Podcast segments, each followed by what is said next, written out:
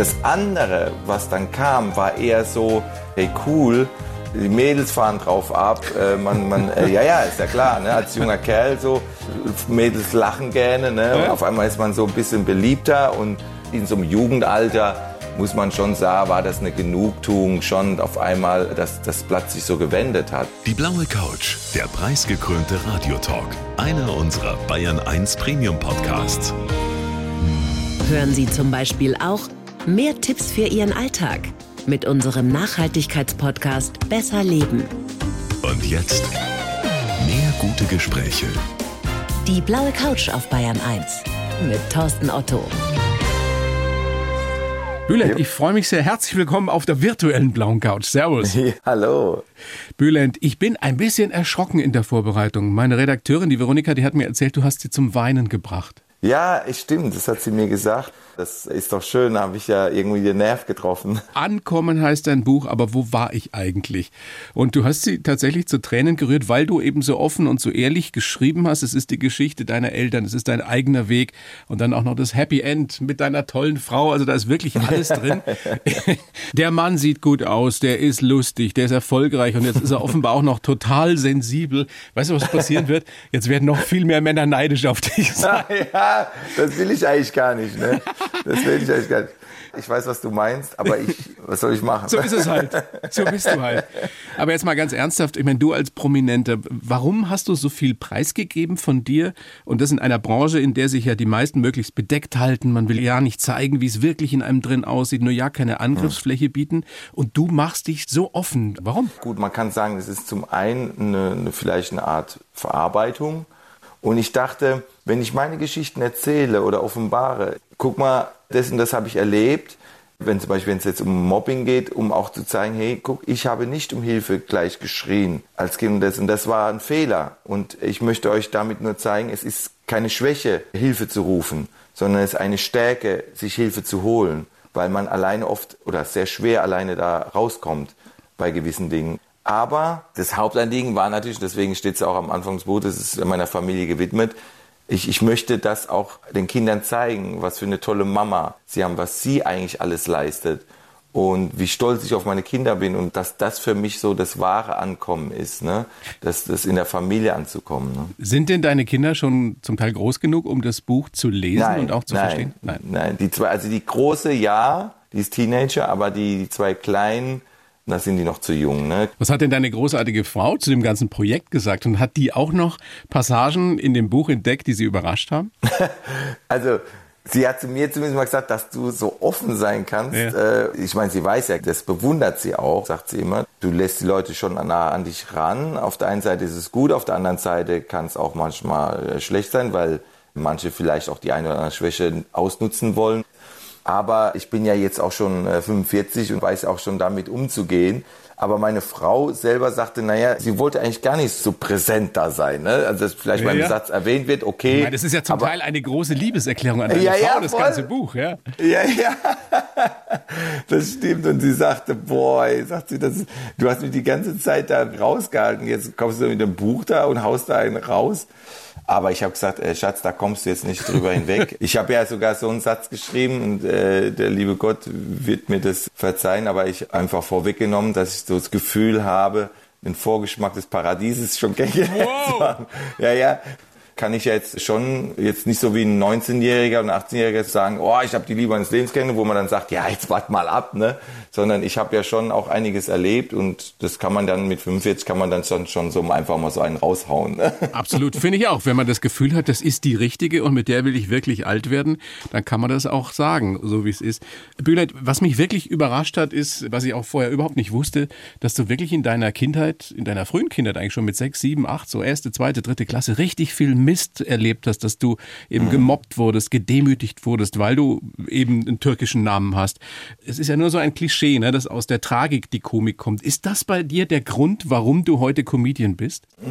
Das könnte man so vielleicht sehen, ja, wer weiß. Ne? Also ich kann es nicht psychologisch oder wenn man da jetzt so weiter, äh, das habe ich noch nie so untersuchen lassen in der Hinsicht. Aber was glaubst Aber, du für äh, dich selbst?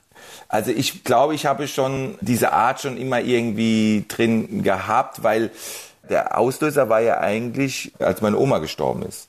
Also meine Oma ist ja, als ich sieben war, ist sie gestorben. Meine Mutter war super traurig, also richtig traurig. Und ich wollte sie aufweinen. Und dadurch habe ich gemerkt, wie schön das ist, wie man einen wieder umstimmen kann oder wieder zum Lachen bringen kann. Das andere, was dann kam, war eher so, hey cool, die Mädels fahren drauf ab, äh, man, man, äh, ja, ja, ist ja klar, ne, als junger Kerl so, Mädels lachen gerne, ne, und auf einmal ist man so ein bisschen beliebter und dann war das natürlich dann schon so eine, so eine Art, ja, äh, damals gab es das Lied, glaube ich, von den Ärzten. Eines Tages werde ich mich rächen. Wenn ja? die Ärzte aller mich brechen, dann bin ich ein Star in der Zeitung stehen. Also dieses Lied, nicht die Herzen zu brechen, sondern aber so indirekt den Jungs, den in Anführungszeichen Arschlöchern, so muss man es wirklich mal so sagen, so habe ich auch gedacht, deswegen sage ich es genau so, zu sagen, hey guck, jetzt seid ihr auf der anderen Seite und ich bin da. In so einem Jugendalter muss man schon sagen, war das eine Genugtuung schon auf einmal, dass das Blatt sich so gewendet hat. Und natürlich hat sich das dadurch auch immer verstärkt, dass ich dann natürlich immer mehr auch imitiert habe oder ja, ich habe ja auch noch Rockband gehabt, eine Musikband schon. Und dann war man auch cool, irgendwie die langen Haare, Rockmusik. Ich habe eher gedacht, als Rockband äh, würden wir, mit der Band würde ich vielleicht bekannt werden. Aber ja. es war dann doch die Comedy-Ader in mir, die erstmal durchgeschlagen hat und komischerweise jetzt immer mehr Musik. Das ist schon interessant, weil wie, das Leben so spielt. Also spannend, wie das bei dir so gekommen ist. Und das ist ja meine Erfahrung immer wieder, dass gerade Comedians eben nicht nur die Leichtigkeit des Seins kennen, sondern dass viele von denen eine Geschichte haben aus ihrer Kindheit, aus ihrer Jugend. Jetzt ja. wissen wir ja wirklich alle nicht, warum und woran Mirko Nonchef gestorben ist. Was ja, ich habe eben gerade gedacht, das ist krass, ne? Ja, du was, redest eben davon und ich denke gerade an ihn. Was hast du gedacht, als du gehört hast, dass er gestorben ist? Ja, also erstmal war es jetzt so, ich habe ja noch eine Show jetzt gehabt, eine Live-Show, die wir unter 2G Plus gespielt haben. Und dann am Ende oder so habe ich dann, glaube ich, gesagt, ich widme die Show heute auch Mirko Nonchev. Ich habe ihn sehr bewundert. Ich finde es sehr traurig, dass er nicht mehr da ist.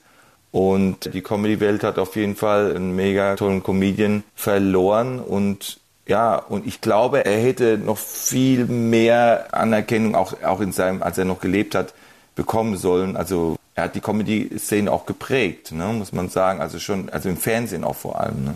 Es ist ja sowieso keine leichte Zeit für die meisten von uns, diese Pandemie. Natürlich speziell für, für Künstlerinnen und Künstler. Was macht das denn mit dir? Ich meine, ich nehme an, du hast finanziell jetzt keine Probleme, aber wie sehr fehlen dir die Auftritte? Also es ist eine schwierige Zeit für die Jungs. Ich merke das ja auch für meine Crew. Jetzt habe ich ja gelesen, jetzt ist er Lauterbach wird ja Gesundheitsminister. Ja. Da habe ich nur erst so gedacht, gute Nacht, Kultur.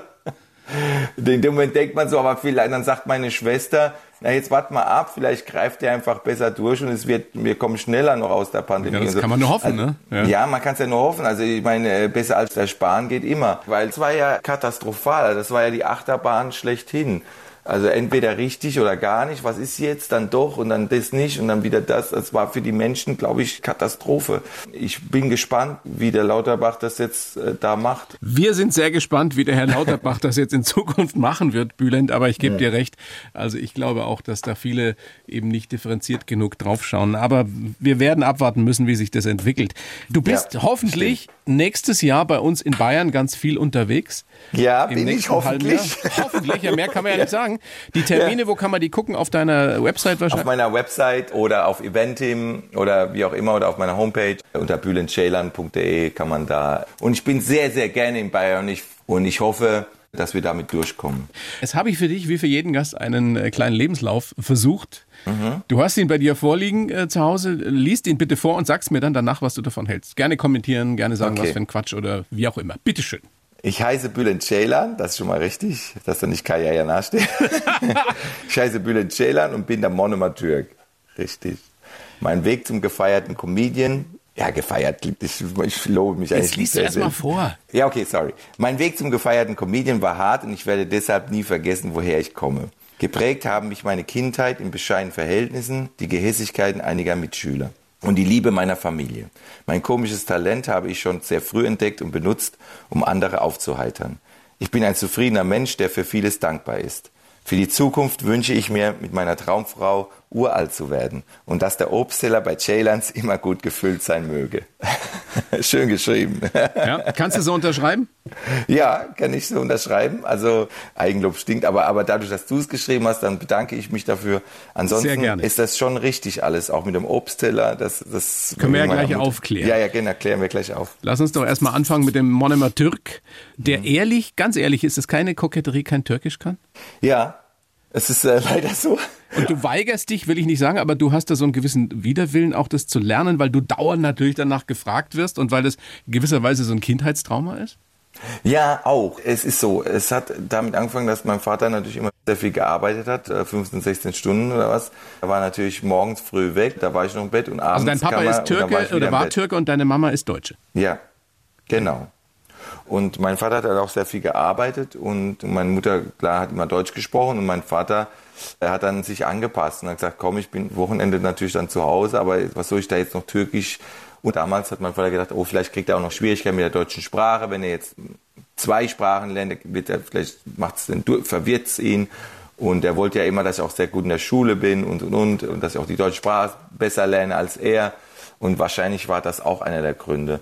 Und äh, deswegen kann ich leider nicht so gut Türkisch. Das hat mir aber dann später, war das natürlich sehr, sehr schade, weil natürlich von der Verwandtschaft und dann später auch bei Autogrammstunden, wenn, als ich dann bekannter wurde und immer wieder in, in Türken kam oder vor allem türkische Frauen, äh, das ist witzigerweise, den, den hat das manchmal auch viel mehr ausgemacht. Was, du kannst kein Türkisch, wieso kannst kein, das war dann eben wie so ein Druck und dann denke ich, kennst du das, dass dann, dann, wenn man sowas wie gezwungen wird oder so, dann, dann, dann, wird man dann, so ein bisschen bockig und so, ja, und sagt, ja, jetzt dann sträubt man, ja, und dann, dann sträubt man sich noch mehr und ja, und, und je älter man wird, desto schwieriger wird es natürlich auch eine Sprache zu lernen, finde ich. Also was heißt Sprachtalent? Ich habe schon Russisch gelernt und Englisch und und auch Latein gehabt und so, aber wie gesagt, das hat sich dann nicht so ergeben und das wird halt jetzt auch immer schwieriger. wer weiß, vielleicht lerne ich es ja doch noch eines Tages, aber ja, wer weiß. im Moment ja, wer weiß. Lass uns doch mal gucken, wie du so geworden bist, wie du heute bist, Bülent. Du bist geboren am 4. Januar 76 in Mannheim.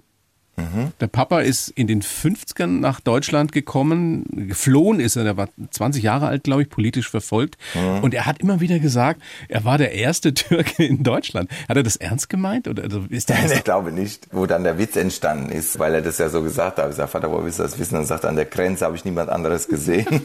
der hat schon so seinen speziellen Humor gehabt. Er ist vor neun Jahren ist er gestorben. Wenn du heute an ihn denkst, was kommt dir zuerst in den Kopf? Dass ich ihn äh, sehr geliebt habe und dass er fehlt. Und er hat auch immer gesagt, ich bin stolz auf dich. Ne? Also das hat er. Das konnte er sagen, gesagt. ja. Ja, ja, das hat er sehr gerne Weil das gesagt. ist ja die, die Generation dieser Männer, die hatte das ja, ja unbedingt genau, so drauf, weiß. mit Gefühlen nee, nee. umzugehen. Ne? Nee, nee, das stimmt. Er hat auch mal ein bisschen gebraucht, aber je älter er wurde, desto mehr kam das. Und er hat dann auch immer, wenn ich gesagt, ich liebe dich, habe ich gesagt, ja, ich dich doch auch, sagt er dann. Ne? Das konnte er, je älter er wurde, dann immer mehr auch sagen. Und ähm, ja, oder er hat auch schon Tränen geweint und so, ne, wenn er, wenn er gesagt hat, als du geboren wurdest und dann konnte er nicht mehr weiterreden, dann ist er gegangen. Ne? Da habe ich immer gemerkt, im waren im Wohnzimmer gesessen, dann ist er so in die Küche oder irgendwo auf Toilette oder aufs Bad irgendwie und dann habe ich gemerkt, äh, jetzt ist vorbei. Hast du deinen Humor von ihm? Den trockenen glaube ich schon. Also ich mache manchmal Witze und merk's nicht. Und äh, das ist echt so. Es gibt so manche Momente, wo, wo die Leute lachen, lachen denken, du hast ja, keine Ahnung, und dann denke ich, hä, wieso? Weil das so meine Art ist. Und es hat sogar gewisse Naivität auch. Das macht's aus. Ich kann deswegen auch kann ich sehr gut naive Charaktere äh, darstellen. Ne? Was du ja und, überhaupt nicht bist eigentlich, oder? Du ja, bist so ja kein nicht. naiver Kerl. Ich meine, Nein, Philosophie, Politik studiert, ja, ja. Also das wissen ja viele gar nicht. Ich stelle manchmal ganz gerne so Fragen und mache so, echt, echt? Oder das klingt, dann wirkt dann so naiv. Es ist nicht naiv, ja. Aber manche Leute verwechseln eben Gutmütigkeit mit Naivität. Ja. Aber natürlich jetzt älter man wird, ist den Leuten ja schon bewusst, dass man auch schon einen gewissen Plan hatte im Leben, sonst wäre man ja nicht da, wo man jetzt ist. Es wissen ja viele nicht, dass das, was du da leistest, dass das nicht nur ein bisschen Talent ist und ein bisschen Stimmen imitieren und irgendwie Leute nachmachen, sondern dass das viel, viel Arbeit ist, jahrzehntelange Arbeit, bis man da ist. Ja, vielen Dank. Es ist Ehrgeiz, es ist dranbleiben, es ist viel Arbeit, es ist auf jeden Fall langen Atem behalten, dass man nicht aufgibt, Geduld ist das A und O, die ich nicht immer habe. Ja, und manchmal zahlt sich das dann aus und, und man denkt, oh gut, das ist gut, dass du so lange gekämpft hast und dies und das.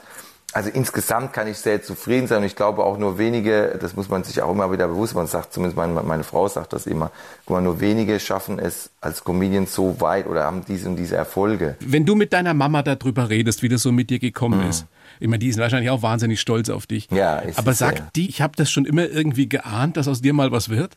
Sie sagt immer deine Oma. Also meine Oma hätte schon, als, als ich kleiner Junge war, sie hat mich ja nur sieben Jahre erlebt, aber sie hätte schon gesagt, der wird mal was, der wird mal was, das sehe ich schon. Meine Mutter hat es auch gespürt, dass ich irgendwie anders bin und so, ne? Also in, in gewisser Hinsicht. Es hat schon damit angefangen, dass ich ja dann so, auch so, so über ehrgeizig war. Mir hat ja keiner geholfen, also ich hatte keine Hilfe oder so. Oder irgendwie von Elternhaus, irgendwie, dass man sagt, ah, der ist ja schon so, äh, Vater war ja schon Arzt und irgendwie und konnten ihm auch als Schüler schon helfen. Oder das hatte ich alles so nicht. Das sagen auch meine Eltern. Wir haben, wir konnten dir gar nicht helfen. Also ob das in, in Deutsch war, in Mathe oder was auch immer.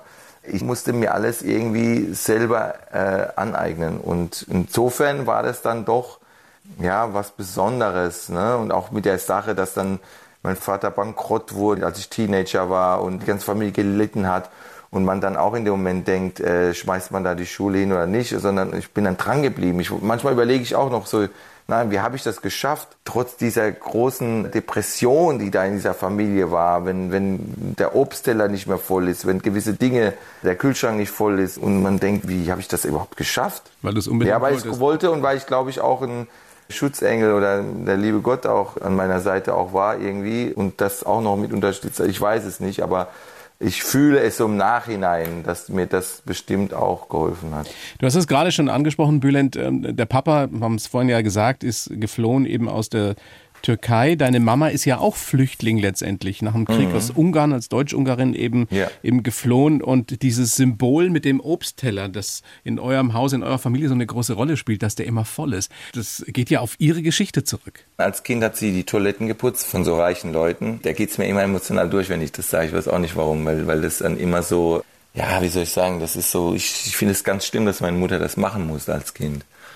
Ja, und dann steht sie so da und guckt auf diesen Obstteller. Und dann gab es auch noch so Brötchen oder irgend sowas. Ne? Und normalerweise will man doch einem kleinen Kind sofort was geben oder was anbieten. Und dann gab es eben nichts. Ne? Sie durfte nicht naschen davon. Ja, das und Sie war ein kleines schlimm. Mädchen, ja, das ist krass. War schlimm, das war richtig schlimm. Und meine Mutter heult auch immer noch, wenn sie die Geschichte erzählt und so. Ne? Und auch mich äh, trifft das dann auch immer so, wo ich dann auch immer sage, ich muss jetzt wieder die Kurve finden. Und dann hat meine Mutter wahrscheinlich, das ist natürlich klar, es ist ein Trauma irgendwie als Kind. Sie weiß auch, was Hunger ist. Meine Mutter sagt immer, sie weiß, was Hungern ist. Ne? Und meine Mutter war auch dürr, also richtig dürr, fast abgemagert. Ich habe da mal ein Foto so, boah, das ist schon nicht eigentlich schön. Ja, und dann hat meine Mutter gesagt, sie will auf jeden Fall immer, wenn sie mal erwachsen ist oder so, in den Obstteller voll haben. Das war für sie auch irgendwie ein Statussymbol. Und auch immer was abgeben, wenn einer guckt. Und ja, dann ist es natürlich irgendwann so gewesen, und das kann man fast gar nicht glauben, dass der Obstteller doch eines Tages wieder nicht voll war. Obwohl mein Vater alles dafür getan hat und gearbeitet hat und wollte arbeiten. Aber, aber er hat sich dann selbstständig gemacht und ist dann pleite gegangen. Ja, ganz schwer. Und äh, das war für die Familie eine Riesenlast. Und deshalb ist dieses, dieses Symbol des Obsttellers bis heute Bestandteil eurer Familientradition. Ja. Also es gibt wirklich bei euch im Wohnzimmer oder Esszimmer, wo auch immer in der Küche, so einen Teller mit Obst, der immer voll ist. Ja, ja. Ich sage auch zu meiner Frau, falls der mal etwas leer wird, oh, da fehlen wieder die Bananen. Dann sagt Ernsthaft? sie, ja, was kann ich dafür, wenn du vier Bananen benutzt für deinen blöden Quark? nee, blöd sagt sie nicht, aber für deinen Quark, ja. Äh, wie kann man denn vier Bananen reinstampfen in einen Quark, ja? Du bist unersättlich, Bülent. ja, ja, ja. aber das Problem ist, dann liegen die da, dann bin ich irgendwie ein paar Tage weg, muss arbeiten und dann essen nicht alle immer gern Bananen, so wie ich.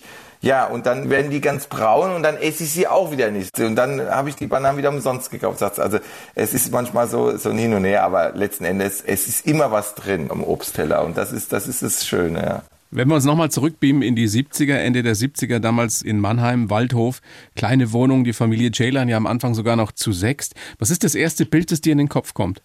Ich sehe die ganze Wohnung, ja klar. Die Küche, ich sehe das Wohnzimmer, wie mein Vater da sitzt, der Fernseher und dies und das. Ich rieche manchmal den Rauch, wo mein Vater gedacht hat, Es kriegt keiner mit, wenn er auf Toilette mal raucht, dass es, dass das ja eventuell durchziehen könnte. Und er so, nee, ich habe nicht geraucht. Da ich sag, Vater, du hast doch geraucht. Und so, also, äh, weil, er, weil meine Mutter dann irgendwann gesagt hat, er, sie will nicht mehr, dass er, ne, die ganzen Vorhänge, das bleibt alles hängen. Und sie hat keinen Bock, immer da die Vorhänge immer alle zu waschen. irgendwann hat das er gesagt, hast du okay, alles noch okay. so detailliert in Erinnerung. Ja, ja.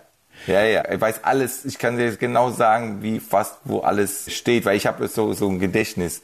Aber ich könnte fast die ganze Wohnung, wenn ich einen hätte, der das gut zeichnen kann, so Phantom, dann könnte ich das fast genauso aufzeichnen lassen. Wenn du an den kleinen Bülent von damals denkst, mit sechs, sieben, acht, der dann gemobbt, gedemütigt wurde, ja, was denkst das du? Das war nicht so schön.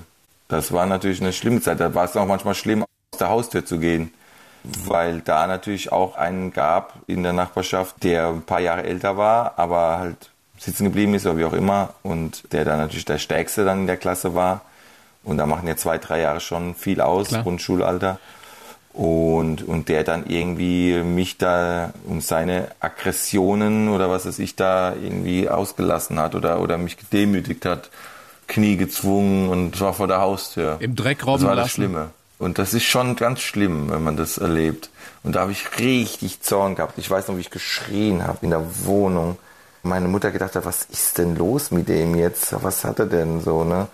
Und ähm, weil ich das ganz schlimm fand, dass ich mich habe so demütigen lassen. Das so im Hinterher habe ich mir so, ich hätte ich mir lieber in die Fresse reinhauen lassen sollen, als so diese auf die Knie zu gehen und um Verzeihung zu bitten. Für nichts eigentlich Verzeihung zu bitten. Das ist total, das ist ja das Kranke. Das Absolut, war eigentlich so. Und das so ging los Willkür damit, dass, dass der sich über deinen Namen lustig gemacht hat. Weil du einen türkischen ja, Namen Türk. hast. Ja, du Türk. Was würdest du dem, dem kleinen Bülent von damals raten, aus deiner Sicht heute? Das klingt jetzt so nach Gewaltverherrlichung, wenn ich das jetzt sage, aber in dem Moment hätte ich mir gewünscht, ich hätte Kampfsport gekonnt und einmal, einmal so richtig eine, eine rein, so dass er weiß, okay, hätte äh, vielleicht nichts, ist er dann immer noch geändert wahrscheinlich. Vielleicht hätte er nichts geändert, so aber vielleicht hätte er trotzdem gewonnen, weil er einfach überlegen war, einfach von seinem Typ her.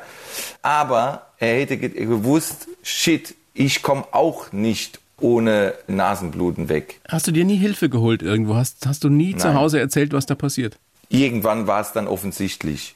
Ja. Da ist dann meine Mutter mal rübergegangen zu dieser Familie. Mhm. Mit mir. Es war ganz schlimm für mich, da auch noch mitzugehen. Aber äh, meine Mutter hat gesagt, du gehst jetzt mit und dann gehen wir zusammen dahin und dann erzählst du das. Oder ich rede dann nochmal mit der Mutter. Die Mutter hat natürlich dann geschimpft mit dem. Es war dann auch mal eine Zeit lang Ruhe und das war in dem Fall ganz gut. Aber man fühlte sich wie so ein Muttersöhnchen. Also so richtig gut habe ich mich da nicht dabei gefühlt, ehrlich gesagt. Ist das der Grund, warum du dich dann eine Zeit lang auch Billy genannt hast und nicht mehr Bülent? Ja, auch, weil ich natürlich immer, weil die Leute auch immer gefragt haben, Bühlen, wie Bülent oder Bü, wie, was, wie heißt du? Und das hat mich auch irgendwann genervt, ne? Dass ja, man klar. dann immer wieder seinen Namen 30 Mal sagen muss. Und ja, es war Hör dann zu! So, Hör ja, zu, ja, ich heiße ja, Bülent! Halt die Gosch, ja genau. Nein, aber es war, es war, und Bülent finde ich ja echt, weißt du, wenn das jetzt so ein ganz schwieriger Name ist, dann kann ich es ja irgendwo auch nachvollziehen. Wenn das irgendwie so, äh, irgendwie so, ja, ne, dann denke ich, okay, da brauchst du, oder chinesischen Namen, der total lang ist und, und wo man ganz schwierig betonen muss, aber Bülent, das ist ja so, wie es da steht. Also das ist ja jetzt wie, das kann ob man, man das dann mit H oder mit D am Ende schreibt, was ja auch nicht stimmt. Aber, aber man weiß, wie es, ne? Das kriegt man doch hin. Stimmt das, Bülent, dass ein paar von den Jungs sogar zu deinen ähm, Vorstellungen irgendwann gekommen sind und dass einer sich sogar entschuldigt hat? Oder also versucht also einer, hat zu der war, da hatte ich eine Auf, der hatte ich eine, eine Show in der Schule und da war einer davon und der hat gesagt, hey du, ich, ich weiß, ich glaube, ich war als als kleiner Junge nicht so ohne. Und ich so, ja, ja, warst du auch nicht. Der hat sich, also es tut mir leid, egal was ich, ich kann mich wirklich an nicht mehr so viel erinnern, sagt er, ne? Aber äh, egal, was ich auch angehört äh, Verzeihung, ne? Und ich so, ja, alles gut, ne? Das ist ja dann auch schön zu sehen. Und wie gesagt, man muss ja auch verzeihen, ist ja wichtig, ne? Im Leben. Weil gut, du siehst, dass ich mich bis heute dran erinnern kann. Ist ja bis heute ein sehr emotionales ja. Thema für dich. Nochmal zurück zu diesem, diesem kleinen Bülent von damals. Wie fände der den super erfolgreichen Comedian, Familienvater von heute? Ja, toll. Ich glaube schon, dass es ein Wunschdenken gewesen wäre. aber irgendwie muss er es ja schon in sich drin gehabt haben. Hm, ja, aber ich glaube, dass das Selbstbewusstsein war noch nicht so stark und die Selbstsicherheit. Ist ja spannend, also wie du dir das geholt hast. War das einfach durch die Erfolge dann, erst auf kleinen Bühnen, dann auf immer größeren? Und ja, mit dem und, Erfolg ist das Selbstbewusstsein gewachsen? Auch. Und ja, die Bestätigung natürlich vom Publikum auch, ne?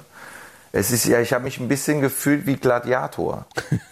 ja, du gehst da in diese Masse rein, ja, und, und es hieß ja immer bei dem Film Gladiator, du musst das Volk gewinnen. Ja. Gewinne Sonst- die Menge. Gewinne die Menge, weil das klingt jetzt alles sehr patriotisch. Ja, ich weiß nicht. so, Ich wie kann so eine mich genau an politische die Szene Laufbahn. erinnern. Gewinne die Menge. Genau, und du ja, genau. deine Freiheit. Genau, ja, ja, genau. Sowas. Und dann ich so, und so irgendwie so, ich muss, weil ja, weil bei mir gab es ja noch eine ganz andere Sache.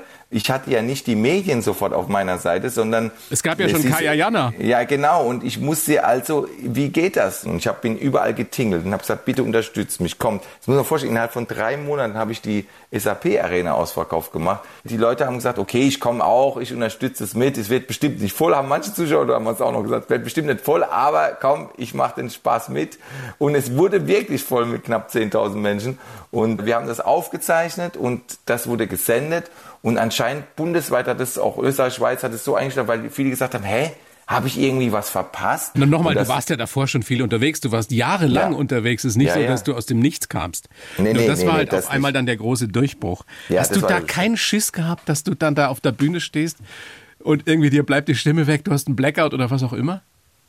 Ja, ich hatte da schon Schiss in der Hinsicht, dass ich vielleicht krank bin. Genau wie du sagst, eben die Stimme. Also so irgendwie. Ich habe jetzt nur einen einzigen Versuch. Ja. Das ist mein Boah, Versuch. Die, ja. ja. es gibt nur diese Aufzeichnung jetzt. Und wenn das nicht klappt, dann klappt's nicht. Und äh, insofern ist das schon ein Riesendruck. Ja, damit muss man dann umgehen. Hast du da vorher gebetet? Ja, immer. Vor jedem Auftritt? Ich bete immer eigentlich. Ich bin mir nicht mehr sicher, ob ich da, ich denke schon gesagt, lieber Gott, hilf mir und so. Aber damals habe ich immer, ich habe schon immer an Gott geglaubt, aber ich habe mich noch nicht zum Christentum äh, bekennt. Also das Du bist evangelisch, ne? Also Ja. die Mama katholisch, der Papa Muslim. Genau. Und da wird man evangelisch. Da wird er evangelisch. Das kommt raus evangelisch. Das ist, Das ist auch eine lustige das Geschichte. ist der Kompromiss. Der Ja. Kompromiss. So ein Satz von deiner großartigen Frau Radin, äh, die sagt wohl immer zu dir, bleib bei dir. Wie schwer ist das, wenn man äh, so erfolgreich ist auf einmal, bei sich zu bleiben und nicht irgendwie abzuheben oder zu denken, jetzt bin ich bleib der bei mir. Ja, damit meint sie nicht das Abheben, sondern sie meint eher, dass ich mir manchmal zu viel Gedanken mache. In links und rechts, dass ich da und dorthin gucke. Also im Sinne von, ah, guck mal hier, es gab mal auch die Zeit, wo man vielleicht dann nicht die ganz große Halle äh, gefüllt hat oder so und, und dann sich Gedanken macht, wie macht man das jetzt oder wie geht man damit um? Und sie so, hey, Bülent, bleib doch bei dir, guck mal, du bist jetzt 23 Jahre dabei äh, gewisses, man hat immer Achterbahnfahrten hier und dort, aber bleib bei dir. Ich bin mittlerweile so bei mir, dass ich sage, ich gönne ja sowieso, ich habe ja auch immer junge Talente, auch immer auch gefördert und, und gerne gepusht und so weiter. Aber natürlich will man selber ja auch immer gerne auch am Ball bleiben und so, weil man natürlich gerne auch das genießt und so. Aber manches muss man halt auch Sachen einfach akzeptieren für sich, wo man sagt, okay, da hast du da deinen Riesenerfolg gehabt, was Zuschauerzahlen ging da hast du ihn vielleicht noch, da in der Region vielleicht nicht mehr so groß, aber dafür hast du jetzt äh, ein Buch geschrieben, hast da in der Bestsellerliste. Also, Absolut. Also, weißt du, du musst immer so für dich, ich bin so jemand, ich bin immer so, wow, wow, wow, und das ist der sportliche Ehrgeiz in mir, ne? So, und da habe ich dann Gott sei Dank eine Frau, die dann auch zu mir sagt, hey, bleib bei dir, sei zufrieden. Und durch den Glauben bin ich da auch viel entspannter geworden. Und nächstes Jahr kommst du ja zu uns äh, nach Bayern und da sind die Hallen, die Arenen voll. So, dafür, Ja, ja, ja, ja, alles gut. Nee, ich bin ja, ich bin ja froh. Nee, aber weißt du, was ich meine? Das macht ja jeder Comedian, macht ja irgendwann. das macht nicht äh, nur jeder Comedian, das macht jeder, der irgendwie in der Öffentlichkeit erfolgreich sein will. Absolut. Du Man willst ja nicht, dass dir nur drei machen. Leute zuhören oder zuschauen. Genau, Ja. genau. Und trotzdem ist es immer noch Jammern auf hohem Niveau, weißt du? Wenn ich überlege, dass wir hier und dort, was weiß ich, immer noch, ich meine, klar, es gab in Mannheim die Zeit, wo man äh, vielleicht neunmal hintereinander die SAP Arena ausverkauft gemacht hat. Neunmal nacheinander? Ja, neunmal nacheinander. Und- und- 90.000 Leute. Genau. Krass. Aber jetzt macht man es halt vielleicht zweimal oder so. Und das ist ja immer noch mega, weißt du? Naja, ich finde das schon enttäuschend. Aber das, das sind so Neunmal? Dinge. Ja, ja, das war schon krank. Also insgesamt äh, haben die mal, glaube ich, ich bin mir nicht sicher, der Nico weiß es, glaube ich, eher, wie viel Mal in der SAP-Arena. Ich glaube, über 20 Mal, glaube ich, seit 2009, ja. Irgendwie zwischen 20 und 30 Mal habe ich irgendwie die SAP Arena in Mannheim, also das ist Der das ist König Wahnsinn. der SAP Arena. Das, aber weißt du, da muss man dann auch aufpassen. Nee, Junge, es geht doch gar nicht darum. Na, aber Es neigst geht- du nie ne? dazu, dass du, also es gab nie einen Moment, wo du gedacht hast, jetzt bin ich wirklich der König der Welt? Also neunmal nacheinander. Es, du, es gab den Moment, wenn du in Wacken gespielt hast, vor 80.000 Menschen und die feiern dich ab. Da denkst du schon, jetzt schwebst du. Wer ist ne? Metallica? Ja? Ja, so ungefähr, ehrlich. Ich weiß noch, wie ich von der Bühne gegangen bin. 2011 war ich der aller, allererste Comedian auf einer Hauptbühne auf Wacken. Es gab immer Comedians im Zelt, Comedy-Zelt, und so, aber auf einer Hauptbühne, wo immer nur Bands waren, haben die mich zum ersten Mal ausprobiert, sozusagen. Okay, komm, der ist Mettler, der ist Rocker, der soll mal 20 Minuten machen. Bin da raus, bam, bam, 80.000 gerockt. Weil ich wusste, ich war jetzt der allererste Comedian auf einer Hauptbühne. Da habe ich echt gedacht, jetzt haben wir Geschichte geschrieben. Weißt du so? da bin ich so, ich bin raus von der Bühne, jetzt haben wir Geschichte geschrieben. Hast du gerufen? Dann, ja, alles. Ich weiß gar nicht, was ich alles gerufen habe. Aber das Ding ist, ich habe mich ja auch auf die Leute, bin auf Stage-Diving und alles gemacht mit dem Schlauchboot. Also, da hat mich, natürlich bin ich da geschwebt und habe keine Drogen genommen, gar nichts. Bin einfach nur Adrenalin, boom. Aber das Gute ist, an dem Tag haben auch meine Crew gesagt, lass ihn jetzt mal schweben. Nächstes Tag muss er eh wieder Mülleimer ausleeren. Und dann kommt er wieder runter. Aber das muss man auch mal genießen und das ist auch okay. Genau. Wichtig ist, dass man wieder runterkommt. Und manche kommen nicht runter. Ja. Und dann gibt's Probleme. Und dann entsteht nämlich hier so Sachen wie Alkohol, äh, oder Drogen oder wie auch immer. Und das habe ich Gott sei Dank nie, nie, nie, nie durchmachen müssen, weil ich immer ein sehr, sehr gutes Umfeld hatte und auch genügend Eigendisziplin, dass ich da mich habe nie so fallen lassen. Weil es schon schwer ist. Stell dir vor, du wirst so gefeiert und dann gehst du in ein Hotel, bist allein in deinem Zimmer. Diesen Switch und dann auch mit dem normalen Leben konfrontiert zu sein und so weiter. Das, es gibt ja auch das ganz normale Leben. Und das ist für manche Künstler wahrscheinlich, wenn sie dann mal so einen großen Erfolg haben, manchmal schwer zu kombinieren. Und das habe ich aber, glaube ich, in meinem Leben ganz gut hingekriegt und äh, bin da froh. Und deswegen bin ich auch immer, wie es auch hier in deinem Text steht, ich bin ein dankbarer Mensch. Ich bin sehr dankbar für alles und für die ganzen schönen Momente in meinem Leben. Vor allem natürlich auch für deine Familie, für deine großartige Frau und Absolut. deine Kinder. Wie geht's jetzt weiter Das ist mit mein dir? größter Erfolg übrigens. Das Ja. wollte ich nochmal hier auch nochmal betonen. Das ist mein größter Erfolg und das ist auch das, was ich auf der Bühne erzähle. Mein größter Erfolg ist eben nicht hier vor Wacken zu spielen oder im Stadion oder irgendwas, sondern der größte Erfolg sind wirklich meine Kinder und meine Frau. Es ist auch ganz schön, dann mit der Familie auch mal Urlaub zu machen und zu Hause am Spielplatz und was weiß ich alles. Bülent, ich bedanke mich sehr bei dir. Sag bedanke an der. Stelle nochmal sehr, sehr gerne dein aktuelles Buch ankommen. Aber wo war ich eigentlich? Fragezeichen. Dann bist du am nächsten Montag, glaube ich, in der Comedy-Märchenstunde wieder zu sehen auf Sat 1. Genau. als Hexe? Stimmt. Genau. genau. Und im ZDF gibt es demnächst eine neue Show mit dir. Freuen wir uns drauf. Und dann Ja. wirklich hoffentlich nächstes Jahr live bei uns in Bayern. Das das wäre schön. Spaß. Auf jeden Fall freue ich mich drauf, sehr sogar. Bei Bayern geht immer richtig ab. hoffentlich. Bülent, alles Okay. Gute dir. Danke. Und bis ganz bald. Servus. Und Gottes Segen sage ich in dem Fall jetzt. Ne? Dankeschön. Alles Gute, ja? Dankeschön. Bis Ciao, dann. ciao. Ciao. Tschüss. Die Bayern 1 Premium Podcasts. Zu jeder Zeit, an jedem Ort. In der ARD Audiothek und auf bayern1.de. Bayern 1 gehört ins Leben.